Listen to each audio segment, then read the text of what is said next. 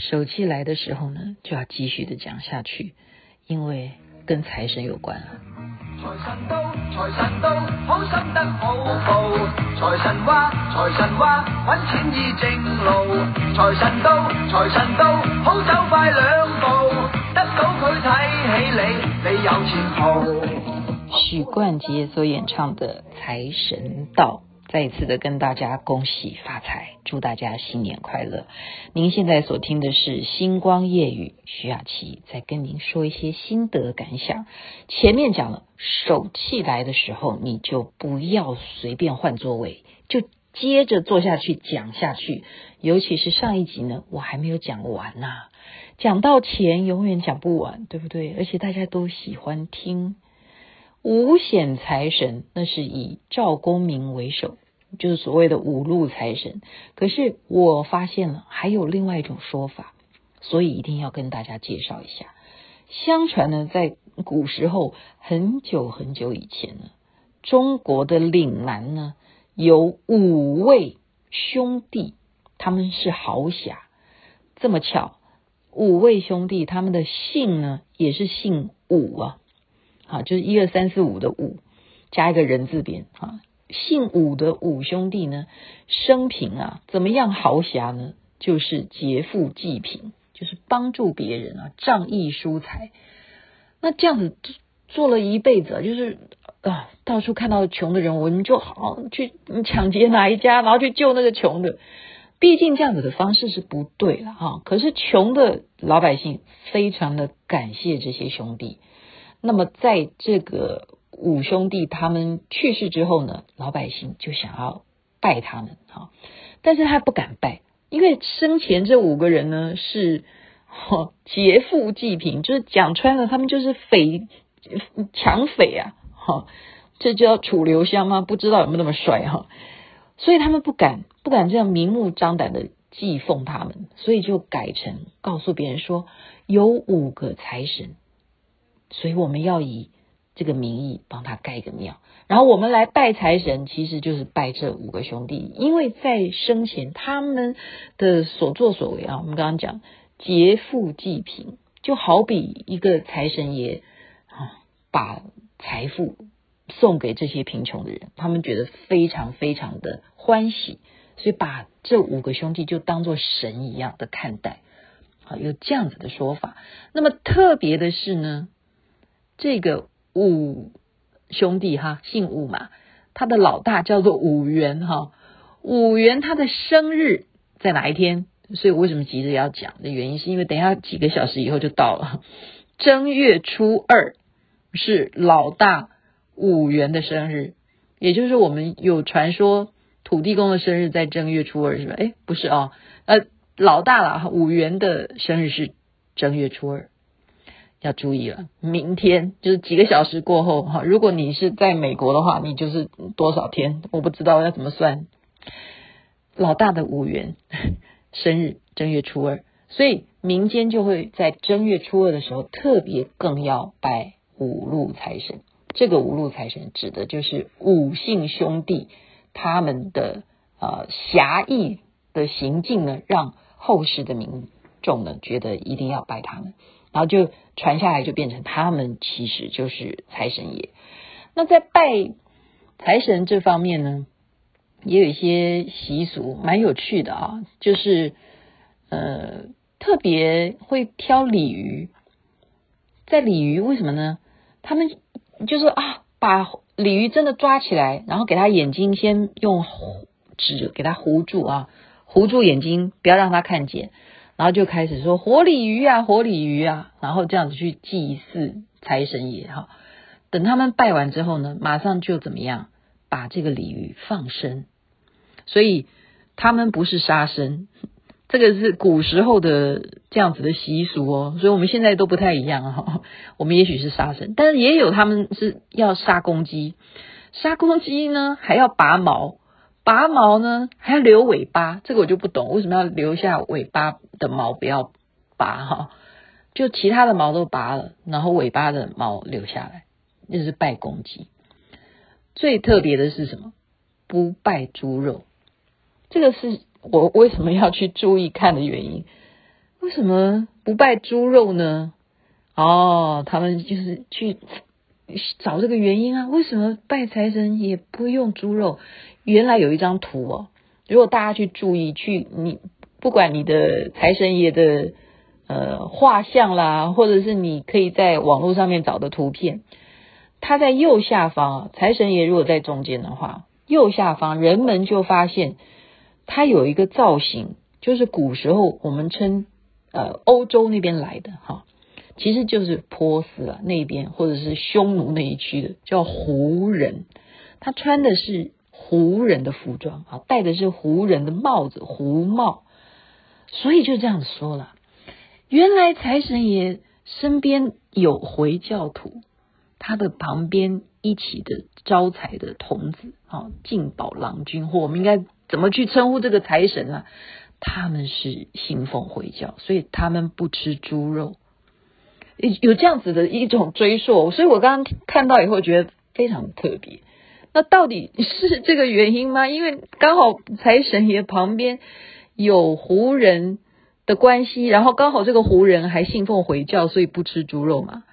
这也蛮奇怪的。真的从民间哈，真的拜财神的时候没有叫你要拿出猪肉来拜。好，可能可能我们现在讲，我们任何的资料，你真的是有本事上网去看。那是一回事啊，因为大家也可以把不正确的讯息往网络上面 po 啊，所以我们真的谁说的是是对啊？我们毕竟不是当时的人，我们都是参考、参考、参考。好，所以胡人是不是财神呢？这是一种说法。好，他是不是不吃猪肉呢？这是一种说法。但是财神绝对跟胡人有关系，这个我认为是真的。为什么呢？因为啊，它真的是有一个神仙的故事啦。起源是在唐朝。我们以地理位置来讲啊，为什么唐三藏要往西天去取经？也取经啊，也是因为唐朝的关系。因为那时候就是要往西边去啊，去去了解世界有多大。那么要往外面走，就是要经过那些地方啊，比方说从长安走啦。你会经过我们很向往的去敦煌看看呐、啊，然后你经过敦煌，你就会到西域，就是西域。那时候唐朝就称西域那边的人就是胡人，他们就是统称为胡人。那为什么会把那边的人当作很有钱呢？事实上也是如此啊，因为要经过这一个所谓的丝路嘛，哈，为的是干什么？除了取经之外，哈，最重要的就是做生意。所以，因为他们这样子的交易，这样子的市场啊，这样子贸易往来，所以能够有这种能力经过这一些路的人，都是有钱人了。特别是看到了胡人来了，就代表你有生意做了。你是不是就好像看到了贵客，你就看到了财神爷一般？哦，那么真的也是。认为啊，在唐朝开始，他们的描述就是，呃，认为西方的人就是很会鉴定一些奇珍啊、异宝啊，他们好像特别有这种本事啊。可能因为你中国东西他们没看过嘛，所以他就称赞你，你觉得啊，你真的是货，或或许是啊。所以为什么我们非常有那种崇洋媚外心理？这是我，这是我讲。这 不是人家讲，这是我现在分析了哈。为什么你一定认为湖人很识货呢？湖人就很懂得怎么样去鉴定这个东西是真的还是假的哈。这就是从那个时代，因为他们必须要这样经商往来，那么就有一个传说的神仙故事了，就是有一个湖人啊，他呢有一天呢刚好在啊中国的这个境内，看到有一个。老板呢，他的门口有一个石头，他就在那边一直看。然后那个老板呢，就说：“你怎么已经看了这么多天，你都一直在注意我这颗石头是什么意思啊？”他就问他说：“你到底在看什么？”那这个胡人呢，就跟老板讲说：“我觉得这个石头很漂亮，我很想把它买走，买回去，不知道你可不可以卖我？那我给你一批这个布哈。”很漂亮的布，我跟你换好不好？那老板说：“哇，你给我这么多漂亮的西域来的布，对不对？你要换我一颗石头，那真是太好了。原来我的石头这么值钱啊！就是好啊，我就跟你交换，我得到很漂亮的布，然后你拿走石头，那石头他觉得不值钱。没想到啊，这就传说了，这个胡人呢，就把这个石头呢，竟然呢、把它想办法钻开。”原来这个石头里头有珍珠啊，就是像液体一样哈。他把它取出来一个珍珠，非常漂亮，就可能啊，我认为应该是类似像翡翠，还是就是一个非常漂亮的一个宝石啊。原来这个石头可以磨练出一颗像珍珠一样这样大小的一个宝石。那这个胡人呢，因为还要继续的经商，他要离开这个地方，他总不能够。太呃，让人家发现他有一个这样的珠宝，所以他怎么样？他竟然割割哪里啊？在他的腋下哈，就给他挖一个这样子尺寸，就珍珠大小的那样子的尺寸的一个洞啊，就活生生的挖自己的腋下，然后把那颗宝石呢塞到腋下，这样子继续的去啊经商。有一天呢。经过了一个很大很大的一个湖面，他必须要坐船。这时候呢，忽然啊，风浪就起来了。那整艘船上面的人呢，就认为，因为他们常常在这个湖面上面呃坐船呢，有时候会遇到这种危险。他们就有个传说，就是说这个湖神呐、这个水神呢，他要来找我们，一定是有人有。很重要的宝贝，嗯，所以一定要祭祀这个水神。那这时候，大家说谁啊？谁这一艘船谁有宝啊？每个人都在好奇啊。然后只好啊，因为这个胡人嘛，他自己心里头知道说啊，我真的是藏在我的腋下是有一个宝石。如果能够让我们大家都平安无事，那好吧。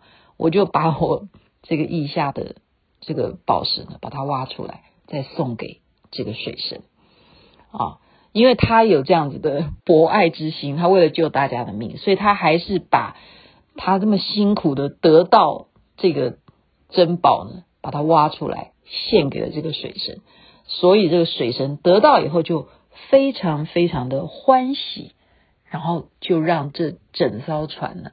都平安无事，可以继续的航行，然后一路就平安了，可以继续去做生意。那当然，这个胡人就被大家歌颂，所以呢，从此人家就认为说，胡人是真正懂得经商之道，他就好比可以尊敬为财神爷一般啊。为什么？如果我们看到有财神的图案的话。好，这样子的图腾里头，也许旁边的神像呢，他就是穿着胡人的服装，戴着胡帽。今天连续讲了一些跟财神有关系的事情，有没有发现一个道理？因为有忠、有义、有爱的人，才是真正能够被大家尊敬的人。其实财神爷原来也是这么样的令人尊敬，而且觉得。当之无愧，我们要效法他们这样子的仁义忠义的精神，不是吗？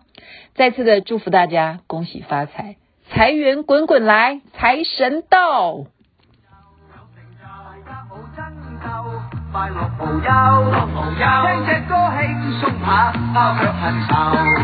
财神到，财神到，好心得好报。财神话，财神话，揾钱依正路。财神到，财神到，好走快两步，得到佢睇起你，你有前途。